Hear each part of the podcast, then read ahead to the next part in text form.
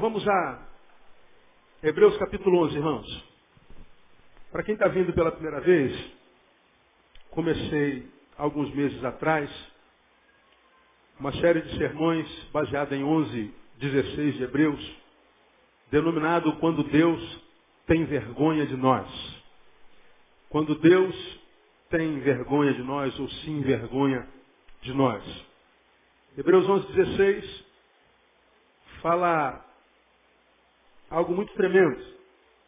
Mas agora desejam uma pátria melhor, isto é, a celestial. Pelo que também Deus não se envergonha deles, de ser chamado seu Deus, porque já lhes preparou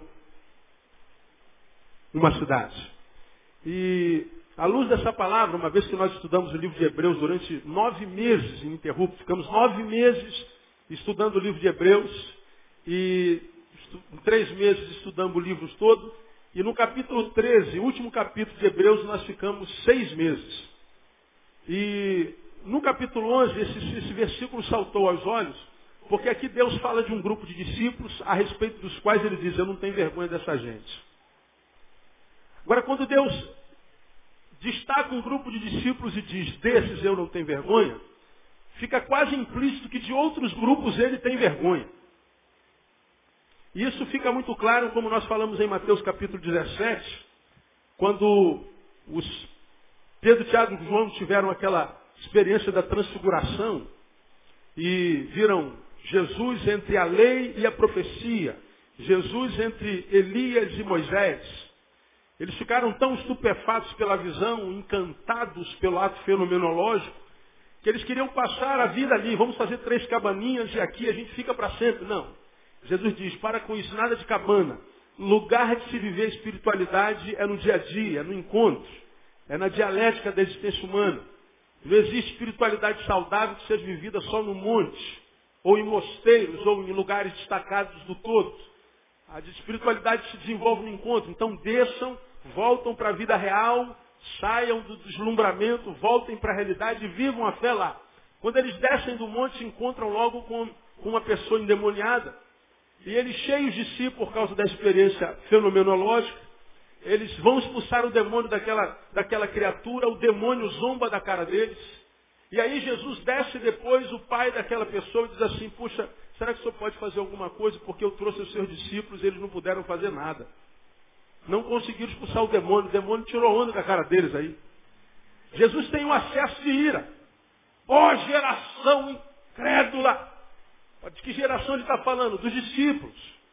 Até quando estarei convosco? Até quando vos sofrerei? Ou seja, até quando eu vou ter que suportar gente como vocês? Até quando eu vou ter que conviver com discípulos como vocês que não aprendem nunca, não absorvem nunca? Saiu de uma experiência tão grande e chega aqui e vive uma experiência tão medíocre. Até quando eu vou ter que suportar gente como vocês? Veja, em Hebreus 11, Jesus diz, esse é um grupo de gente de quem eu não tenho vergonha. Não tenho problema quando eles dizem que eu sou o Deus deles. Agora lá dos apóstolos ele está dizendo, eu tenho problema com esse tipo de gente. Eu tenho vergonha desse tipo de crente. Agora percebam que os dois tipos de filhos e discípulos, quando Jesus diz a um, tenho orgulho de você, de outro, tenho vergonha, os dois grupos, Jesus fala vergonha e orgulho através da fé que eles têm. Hebreus capítulo 11 é a galeria da fé. E ele registra a fé de alguns e por causa da fé desses, Jesus diz, eu não me envergonho de ser chamado seu Deus. Mas lá em Mateus ele diz, por causa da fé de vocês, eu tenho vergonha de vocês. Aí nós começamos alguns meses atrás perguntando, quando Deus olha para você, o que, que Deus sente? Vergonha ou orgulho? Quando Deus olha para nós e vê você dizendo assim, eu sou servo de Deus, o que, que ele sente? Ah, meu Deus, não diga que é meu servo não. Você queima meu filho, né? Ou Jesus diz, é, é meu filho, é meu filho, é meu, tá aqui, olha, meu servo, conhece meu servo? O que, que Deus sente quando olha para nós? Agora, quando eu comecei essa série de sermões, tem uns três meses atrás, eu falei não daquele ser que nós somos aqui no culto à fantasia. Aquele ser que nós somos quando não tem ninguém olhando para nós, porque é com esse que Deus se relaciona. Deus não se relaciona com esse ser que nós somos aqui. Porque esse ser que nós somos aqui é holograma. Né? O que, que Deus sente a teu respeito quando ele está com aquele que você é, quando não tem ninguém olhando para você. O que Deus sente do Neil, mas não do Neil pastor.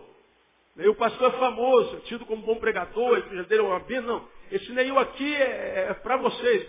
É, é, quando Deus se relaciona comigo, que Neil que eu sou sozinho. Com os meus pensamentos, meus desejos, meus, minhas intenções. O que, que Deus sente a respeito de nós? Que fé nós vivemos?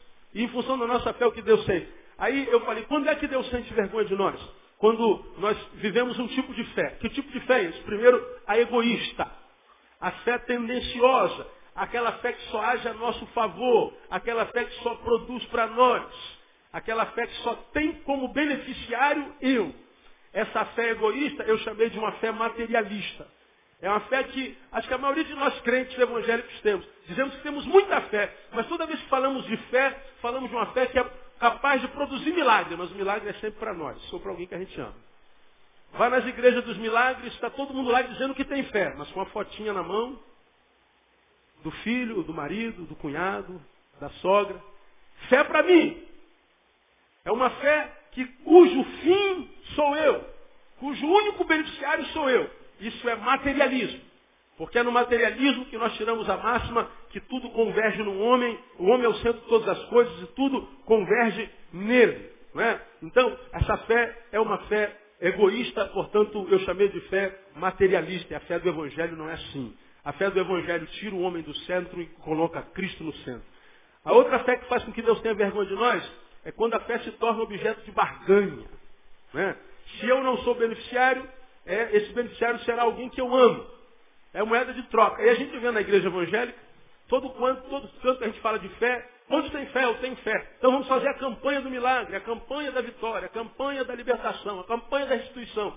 E toda vez que a gente faz uma campanha, a campanha é para que no fim dela eu seja beneficiado, ou então, se não sou eu, é alguém que eu amo. Ela, ela sempre termina no indivíduo. Ela não tem um, um cunho social.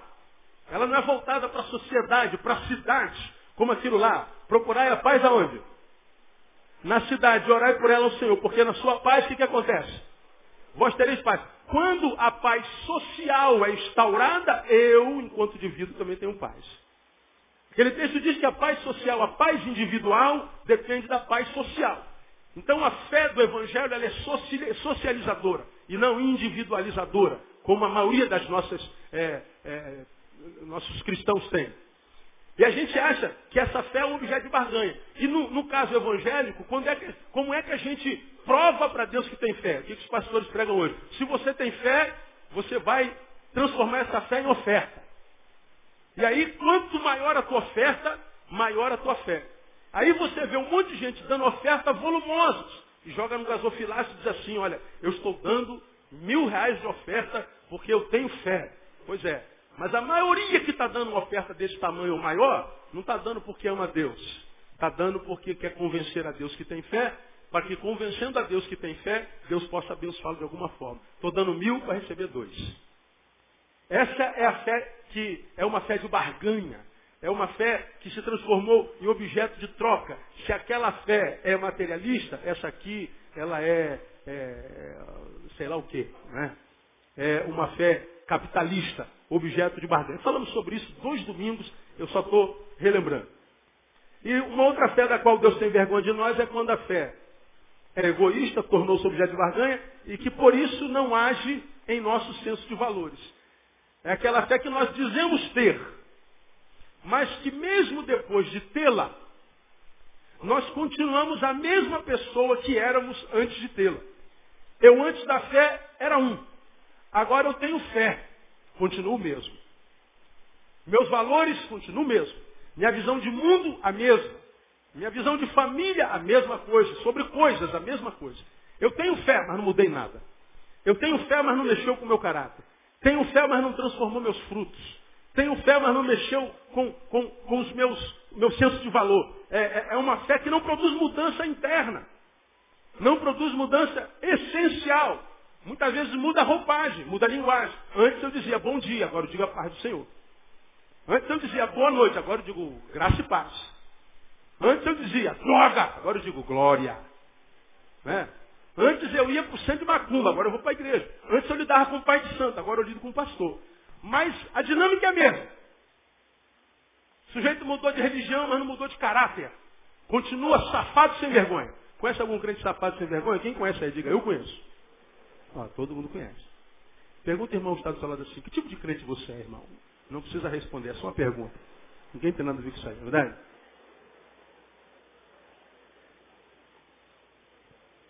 Então, fé que não muda a essência, aí nós falamos para você, o cara diz que tem fé, e a fé dele é para trocar o fusquinha dele por uma, por uma pajeiro.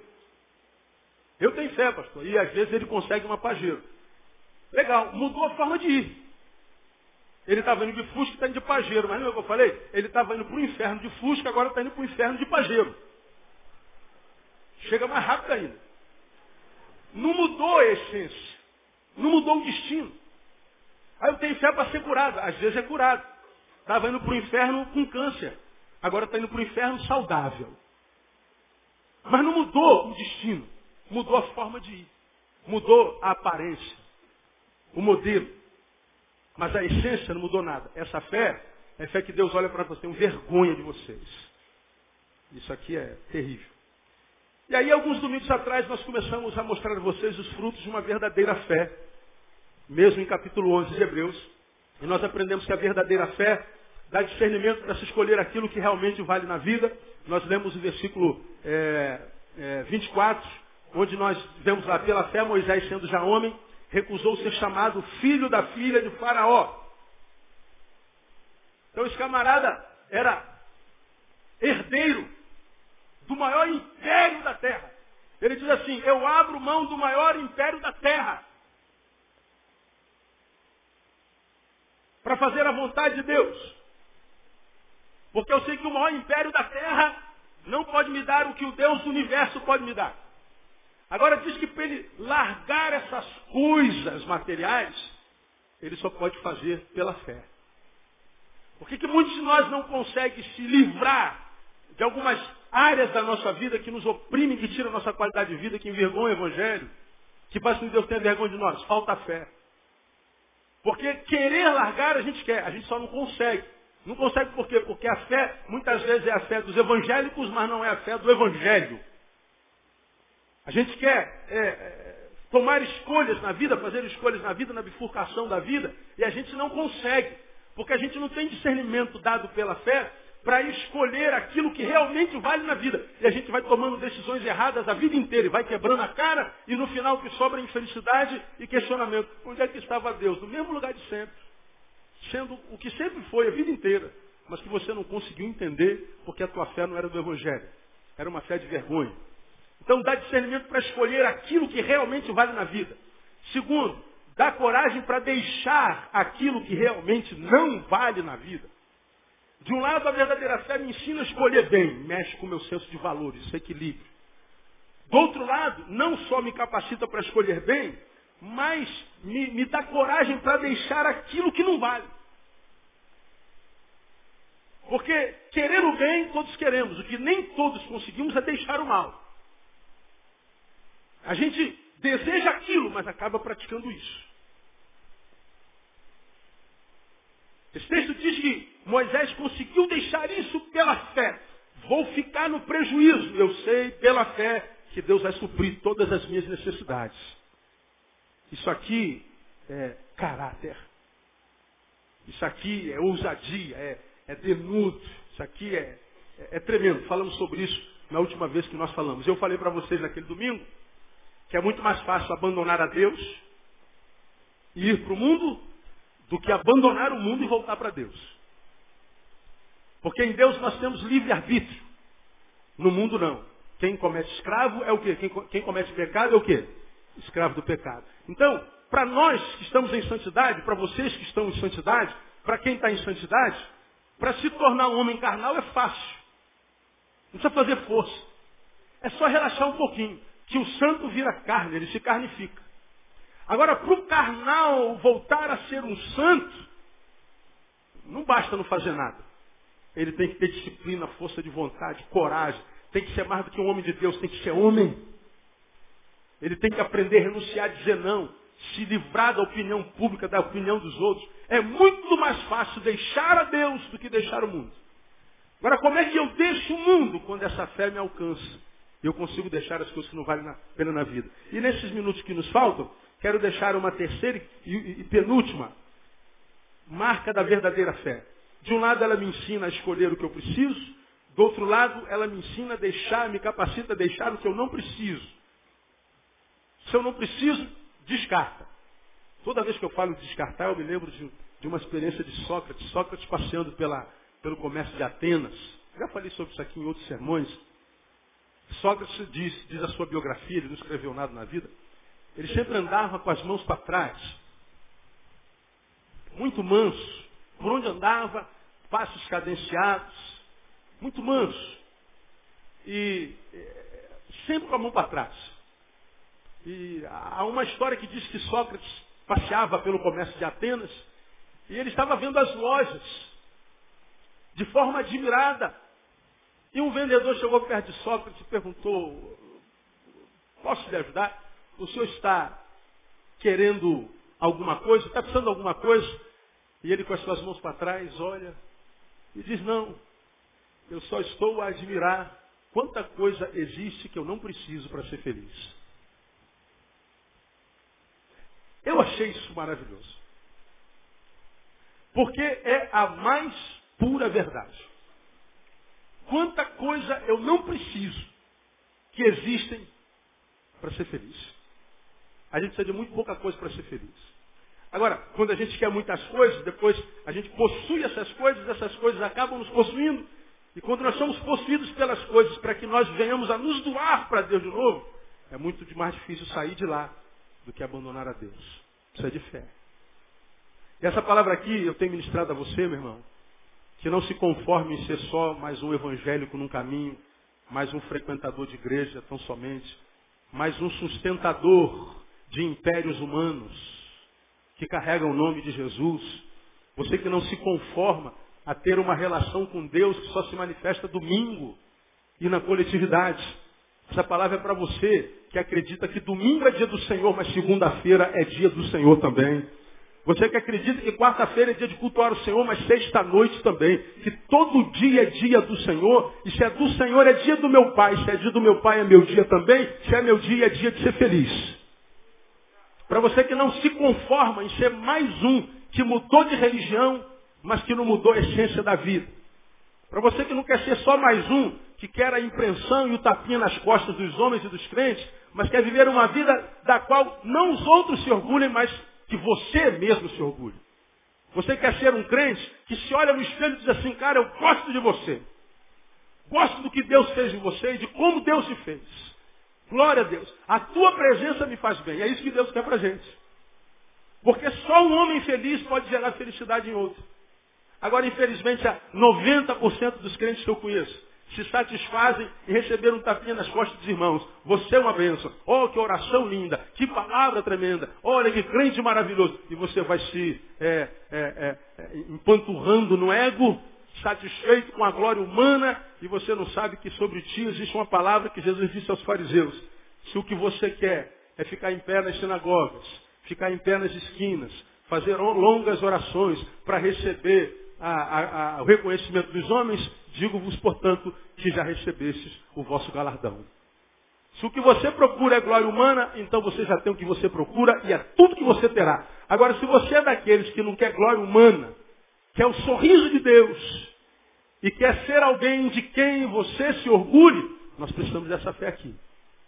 Porque senão nós somos só mais um num bando. Só mais um. Eu tenho dito ao Senhor, desde que me converti, eu não quero ser mais um num bando, Senhor. Porque eu sou um, como, como diria Madre, Teresa de Calcutá, eu posso ser uma gota no meio do oceano. Mas o oceano seria mais pobre sem mim, sem essa gota. Porque todo oceano, na verdade, é composto por milhões e milhões de gotas. Então, cada gota é importante. Então, Deus, quando trata conosco, não trata como se nós fôssemos um mar. Trata com cada gota individualmente. Então, você pode ser uma gota melhor todo dia, no nome de Jesus. Amém, amado? Diga, irmão, que está do seu lado, você pode ser melhor amanhã do que é hoje. Diga para ele aí. Muito bem, vamos lá. Uma outra marca dessa fé.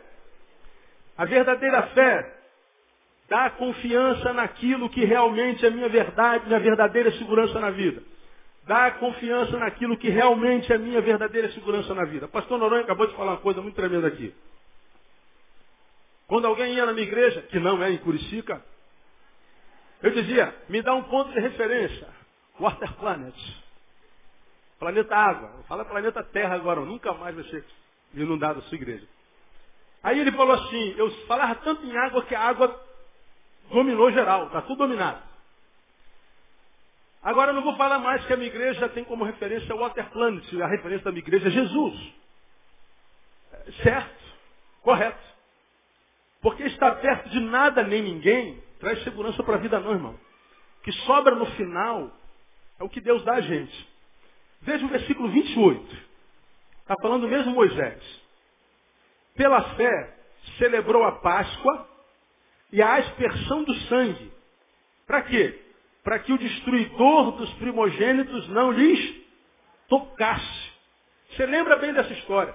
O destruidor dos primogênitos passou naquela madrugada no meio do arraial. E o destruidor, a morte, só não tocou em algumas casas, em algumas pessoas, em alguns primogênitos. Qual foi ou quais foram as pessoas ou as casas nas quais o destruidor não tocou? Digam para mim.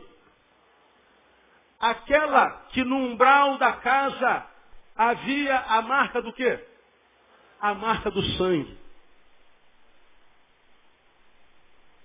Destruidor só respeita a marca do sangue. O inimigo das nossas almas, em nós, só respeita a marca do sangue. Quando o destruidor chega, ele não quer saber se você é general ou soldado. Seja você general ou soldado. Tem a marca do sangue? Não. Então é a mesma porcaria. Ele mata, rouba e destrói. Quando o destruidor chega, não quer saber se você é negro ou branco. Se os seus olhos são azuis ou se você é cego. Destruidor, quando chega, não quer saber se você é rico ou pobre, se mora na Avenida Atlântica ou mora aqui na favela. O destruidor, quando chega, só respeita a marca do sangue. Então, quando a gente fala de fé, e esse versículo está na galeria da fé, está me ensinando que a fé que, que é gerada pelo Evangelho em nós dá confiança para a gente naquilo que realmente é minha segurança na vida. Porque eu tenho me encontrado com muita gente derrotada. É, é só a gente falar a verdade, irmão, e ter coragem de, de dizer essa verdade. A gente, enquanto é povo de Deus evangélico, vivemos de jargão. A vitória é nossa pelo sangue de Jesus. Mil cairão ao nosso lado. É tudo palavra de Deus, é verdade. Que ele quer dizer, é de Deus, o maligno não toca. Porque a, a, o melhor está por vir. Nós temos uma, um N jargões. Só fala de vitória. Agora vamos deixar o jargão de lado e responda para você. Conhece um monte de crente que está vivendo uma vida miserável? Conhece um monte de crente na vida cuja vida você não queria igual jamais? Conhece um monte de crente que na igreja tem jargão de vitória, mas a família dele é o um inferno? Conheço um monte de gente que fala de restituição, de prosperidade a vida inteira e está devendo a Deus e o mundo, não paga ninguém. Você já recebeu calote de crente alguma vez? Quem já recebeu calote de crente aí? Olha lá, quase todo mundo, cara. Agora, aqui hoje, tem algum caloteiro aqui? Oh, não veio ninguém. Eles nunca estão, para falar para quem precisa tá. Nós aqui vivemos de jargão, mas no dia a dia vamos vivendo como se a gente não conhecesse Jesus. Vejo o crente tentando suicídio. Vejo o crente vivendo vida dicotômica, farsante. Vejo gente é, é, corrupta. Gente que na prática não tem diferença nenhuma sobre aquele que nunca ouviu falar de Jesus. Nada. Vejo gente pregando aqui sobre vitória e vivendo uma vida miserável, desgraçada, infeliz. Gente que conhece o Salmo 23. O Senhor é meu pastor, conclua. Nada me faltará, mas a vida dele falta tudo. Mas chega domingo, bota um terno e uma gravata, vira vaso. Se veste de vaso, e aí dá o um microfone na mão, e o discurso é maravilhoso. Você vê a beleza, que a gente vê assim ó, na mídia, é uma beleza. Vai na coxia. Vai lá ver quando desliga, quando acaba a gravação. Vai nos congressos quando acaba o culto. Vai na coxia. Vai conhecer os palcos, os cachês, a briga por dinheiro, por fama, por grana, por câmera. Vai lá atrás conhecer. Vai na intenção que está por trás das muitas campanhas, não estou falando que todas, mas vai ver a maioria delas. Vai nas palavras proféticas que diz, olha, o Senhor me, me, revelou que a gente vai colocar mais um culto nessa semana para abençoar o povo. Nada, é porque a arrecadação caiu, vamos colocar mais um culto para aumentar a arrecadação. Aí você vai, ah, o pastor está metendo pau. Não, aqui também não é perfeito, não. Agora o que eu estou querendo dizer para você é que muitas vezes nós vamos tentando dar o nosso jeito para que a nossa vida melhore. A gente quer entrar no concurso, procura um pistolão. A gente quer melhorar a nossa saúde, a gente vai para uma campanha. A gente quer melhorar a nossa família, a gente vai para o monte. E a gente vai de atividade religiosa em atividade religiosa, achando que a participação na atividade religiosa faz de Deus o nosso devedor. Deus, eu estou na igreja todo dia, tu me deve. Deus, eu dei uma oferta grande, tu é meu devedor, sou teu credor, então eu quero me abençoar. E aí a gente vê uma geração de gente frustrada com Deus. E pior, não pode falar na igreja que está frustrado com Deus, porque vai aparecer um crente mais crente que Jesus e vai dizer assim, você está dando legalidade para o diabo. Crente não tem fraqueza. Crente está sempre na rocha. Pois é, aqui dentro. Agora, olha para o que você é dentro do teu quarto. Esquece esse crente que você é aqui na coletividade. Mais do que homem de Deus, seja homem. Seja homem, seja macho. Como eu preguei no passado, evangelho é para macho. O sujeito tem que ter coragem de falar, caramba, pastor, é, eu sou um cá e sou outro lá. Agora, por que, que nós temos essa vida dúbia? Porque a gente tenta estar bem com Deus e estar bem com o mundo. A gente quer sentir menos dor. A gente não quer contrariar, a gente não quer confrontar, a gente não quer parecer antipático. A gente não quer parecer o que a gente não é. A gente quer agradar todo mundo. Pois é, aí a gente vai tentando melhorar a nossa vida, achando que a nossa postura comportamental, ética e moral vai melhorar a nossa vida, meu irmão. Eu tenho visto gente cheia de moralidade, cheia de religiosidade, cheia de práticas eclesiológicas, vivendo uma vida diabólica.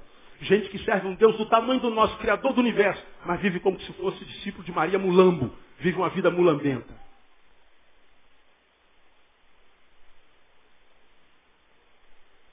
Gente que diz que aquele cuja palavra ilumina nosso caminho, é lâmpada para os nossos pés, mas vive como se fosse discípulo de tranca a rua. A rua está tudo trancada para ele. Mas está enfurnado na igreja a vida inteira. Está pulando de ministério em ministério atrás do homem com mais poder que o outro tentando dar o seu jeito, meu irmão, escuta o que eu estou te falando aqui, minha igreja. A única coisa que o destruidor respeita é a marca do sangue. Ou a gente faz valer a marca do sangue, ou nada do que a gente faça serve para nos livrar do destruidor. Nada, só o sangue do cordeiro pode pará-lo. Portanto, escuta o que eu vou lhe falar. Não permita que os sistemas de defesa desse mundo te convença que dentro deles você está seguro. Você que é da minha geração se lembra. Nós íamos para a vigília. Antigamente tinha muita vigília. Se bem que eu não sei porque a oração de madrugada é mais poderosa que a de meio-dia. É, me ensinaram que é porque na, de madrugada a fila é menor. Né? Mas é mais um Deus que. É, é, é, é transformar um Deus num Deusinho muito pequenininho, né, cara? Deus, a fila está muito grande, está muito ocupado, não está dando para tu não. Então eu vou de madrugada que eu te ajudo. Não ajuda Deus, irmão. Deus não precisa da sua ajuda, não precisa de você para nada. Mas aí, suponha que a vigília acabava cedo, 5 horas da manhã. Lembra que eu já falei sobre isso aqui? De madrugada a gente estava na rua, há 20 anos atrás. E a gente saía com medo. Mas aí vinha aquele famoso camburão, lembra? Preto e branco antigamente. Aquela rural, aquela veraneio. Pô, a gente estava de madrugada há 20 anos, vinha um camburão, a gente relaxava. Oh, glória a Deus, Jesus mandou nossos seguranças para nos guardarem. Estamos tranquilos, porque tem polícia aqui. Pois bem, vamos fazer uma vigília hoje, acaba amanhã, quatro e meia, a gente vai para casa. Você está andando na rua, vem um camburão. O que, que você sente? Ô, meu, tu corre para dentro da favela, cara. Tá louco. Então, morão aí. Ó, nada contra os policiais. Aqui os policiais são uma benção, viu? Não precisa matar depois, não. Então, a gente não tem segurança nos seguranças que deveriam nos segurar. Não temos confiança. Não acredite no sistema de defesa do mundo. Quer ver uma coisa? O Haiti estava bem pouco tempo atrás, tudo em ordem. Da noite para o dia acabou o país. Depois que acabou o Haiti, acabou o Chile. Depois do Chile veio a Indonésia, agora a China. Quem pôde guardar a China? Se o destruidor passa, seja de que forma for, só o sangue, irmão. Não há sistema de defesa no mundo que nos coloque num lugar seguro onde quer que nós estejamos no mundo. Vamos pegar a superpotência mundial, Estados Unidos da América, até a superpotência, o país mais seguro do universo tem um 11 de setembro. Para que os superpotentes descubram que não há potência no mundo que possa nos guardar quando o 11 de setembro chega. Nós não estamos seguros em absolutamente lugar nenhum. Nos valores do mundo. Quer ver uma coisa interessante, irmão? BBB. Big Brother Brasil. Quem assistiu Big Brother Brasil? Não precisa levantar a mão. Não me envergonhe. É só uma pergunta. Vamos lá. Hoje é moda cheguei. Estão dominando o universo. Não tem jeito. Não tem o que fazer. Daqui mais uns anos você vai ter que pedir perdão, irmão. Me desculpa, eu sou hétero, mas eu sou gente boa. Desculpa, eu gosto de mulher. Porque hoje, olha para o lado, irmão. Ih, do Senhor, irmão. O problema de cada um. Agora, nada contra. Liga a televisão. Não tem preconceito, não tem preconceito, não tem preconceito, não tem preconceito. A sociedade aceita, coisa normal, tudo. Até que não acontece na nossa casa. Até que não é nosso filho. Na televisão é tudo bonitinho, tudo legalzinho, travestinho, drag queen, o, o, o, o gayzinho, tudo bonitinho, tudo moderno. Aí você fala assim, pô, sou um troglodita, retardado, preconceituoso. Pré-conceito é um conceito formado antes de conhecer a causa. Isso é um pré-conceito.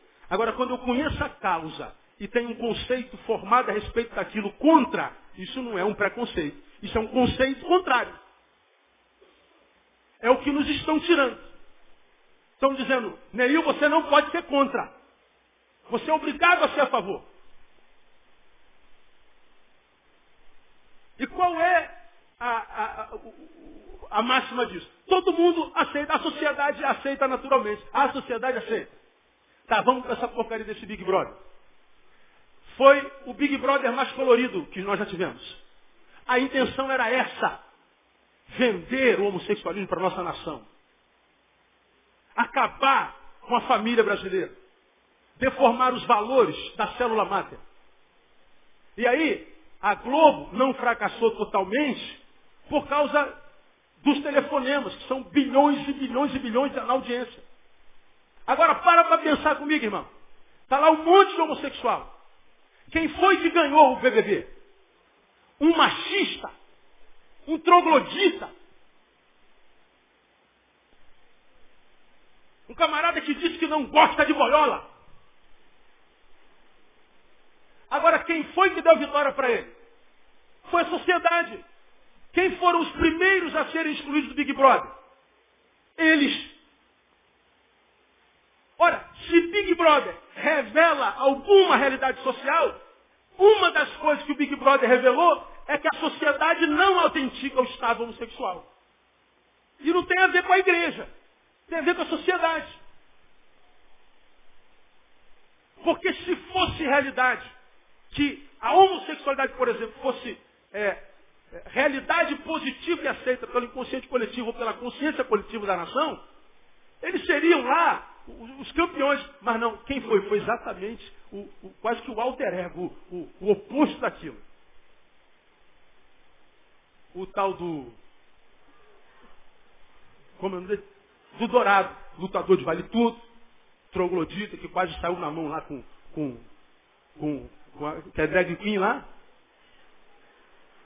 Aí saiu em tudo que é notícia, porque o camarada é preconceituoso, o camarada é um troglodita, mas quem foi que deu o troféu na mão dele? A própria sociedade. Ontem a gente estava em casa, à noite chegamos em casa à noite, estava dando um programa novo. Legendários. O tal do Mion com o Gordo, João Gordo. Eu falei, não vai vir nada bom daí mesmo, cara. MTV, eu não sei como é que a MTV sobrevive, não tem nada bom na MTV, mas é um sucesso louco. Aí trouxe João Gordo e o Mion. Aí legal. Um dos quadros, vocês devem ter visto, é para competir com o CQC, que é bom, inteligente. Aí, um, um, um homem casado, pai de filho, chega em casa e anuncia para o pai e para a mãe, mãe, eu quero abrir meu coração, eu sou gay. Quem viu esse, esse programa? Alguns de nós. Cara casado, mãe de filho adolescente, pai de filho adolescente. E aí foi um transtorno em casa, câmera escondida. Transtorno. Eu, eu trouxe meu namorado para apresentar para vocês. Aí a filha saiu chorando, foi para o quarto. A mãe que não fumava há três anos foi logo pegar um cigarro. Olha, não chega perto de mim, deixa, deixa, deixa eu conceber, não sai, sai, deixa eu, deixa eu pensar, me deixa só. E o pai em silêncio. Quando entra o namorado dele, o pai corre na cozinha, pega uma faca e diz assim, eu mato você agora, eu mato você. Aí o pessoal da televisão apareceu, segurou o pai, é uma brincadeira, uma brincadeira, uma brincadeira. O pai diz, olha, eu mato você, depois me mato. Mas eu não quero uma vergonha dessa na minha casa. Aí você pode estar pensando assim, ah pastor, o senhor tem preconceito contra o homossexual? Não, aqui na nossa igreja tem um monte deles. Qualquer homossexual que me procure é bem-vindo à minha igreja. Meu problema é como homossexualismo. Agora, com homossexual, não. Pode frequentar a igreja à vontade. Porque se, digamos, existe a possibilidade de alguém deixar o homossexualismo, só pode ser através da fé. E a fé vem pelo quê? Ouvir. Agora, aonde mais se prega evangelho se não dentro da igreja? Então, se a gente fecha a porta da igreja para homossexual por causa do machão crente que já está salvo, a gente fica com um bando de macho crente salvo que não vai salvar mais ninguém porque a fé dele só se desenvolve dentro do tempo. Então qualquer um é bem-vindo, pode me procurar, ninguém vai saber do seu pecado. Agora, geralmente os que vêm e querem deixar isso, podem contar com a ajuda da igreja. Agora, o que eu não aceito é que enfie pela minha goela. A gente fala de homofobia, mas na verdade a gente vive uma heterofobia. Pode contar que amanhã, no, no meu e-mail, tem um milhão de e-mails, o nego me, me ameaçando de morte. Isso aqui está sendo ouvido no mundo.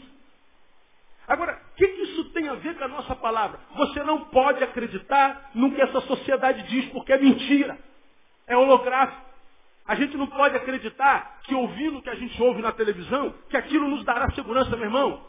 Não é verdade. E o Big Brother é uma grande testificação disso querem enfiar na nossa goela pela Globo de que o homossexualismo é um problema resolvido. Não é. A sociedade mostrou através do Big Brother Brasil. Mentira.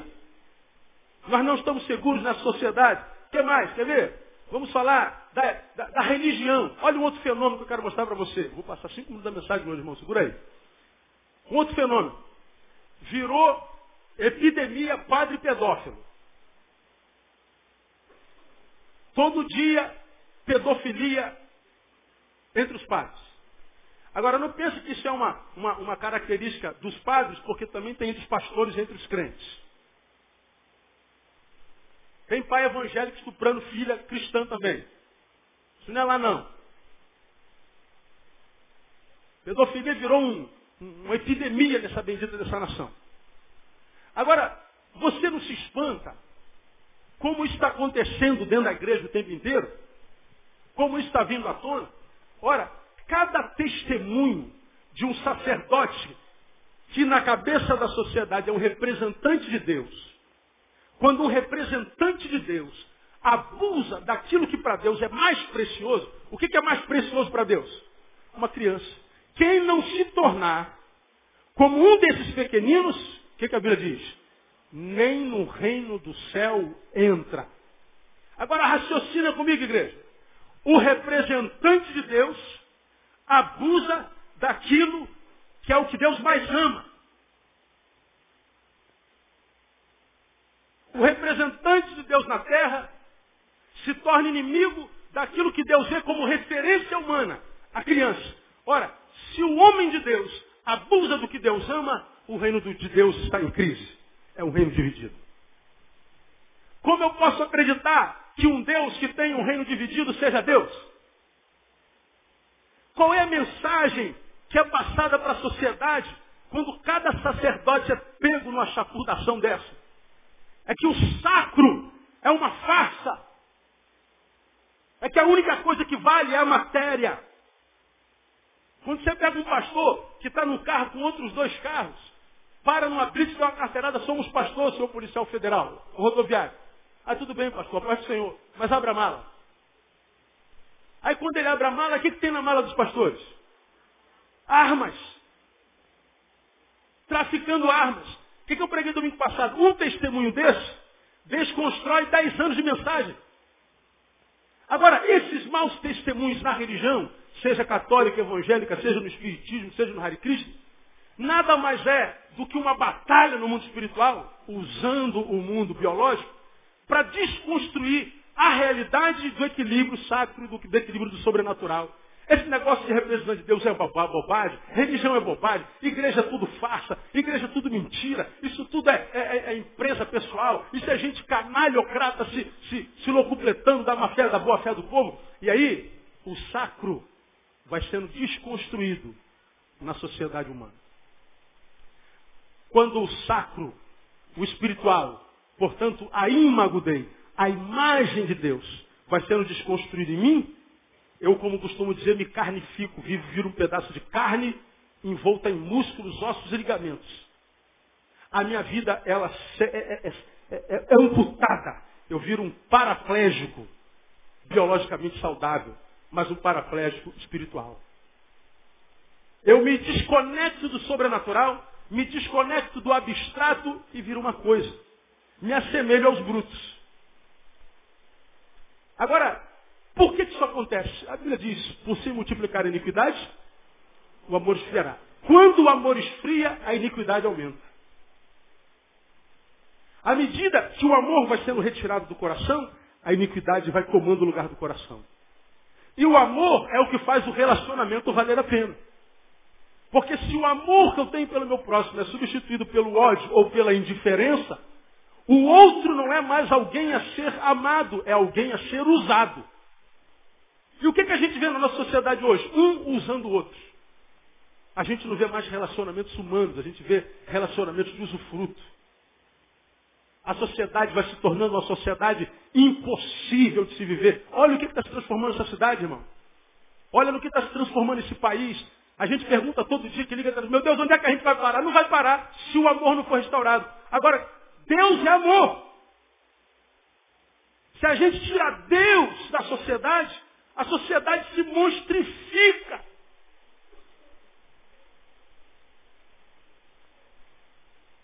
Agora, por que isso está acontecendo?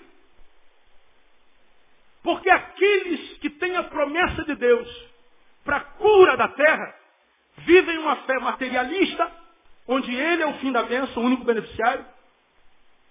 Uma fé capitalista, ele diz que tem fé por causa do tamanho da oferta que dá. E uma fé inútil, porque muda a religião dele, mas não muda a essência. Ora, se não muda a essência, mesmo que eu venha para a igreja, eu não me transformo em sal. Se eu não me transformo em sal, eu não preservo a terra. Mesmo que eu mude de religião, eu não me transformo em luz.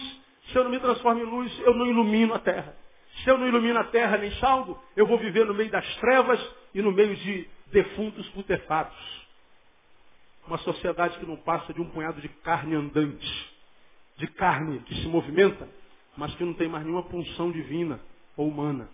Numa sociedade humana cada vez mais desumana. Quem é o culpado disso é a igreja. Porque é uma promessa na Bíblia desde sempre. Se o meu povo, que se chama pelo meu nome, se humilhar e orar, buscar a minha face, então, isso é condição. Eu ouvirei do céu, perdoarei os seus pecados e a consequência disso qual é? Sararei a sua terra. A cura da terra está na nossa mão. E começa pela terra onde você mora. Porque se não for através de nós, o destruidor vai continuar destruindo, matando, roubando, destruindo. Agora, qual é a única coisa? Qual é a única coisa? Tecladista. Qual é a única coisa que o destruidor respeita? A marca do sangue.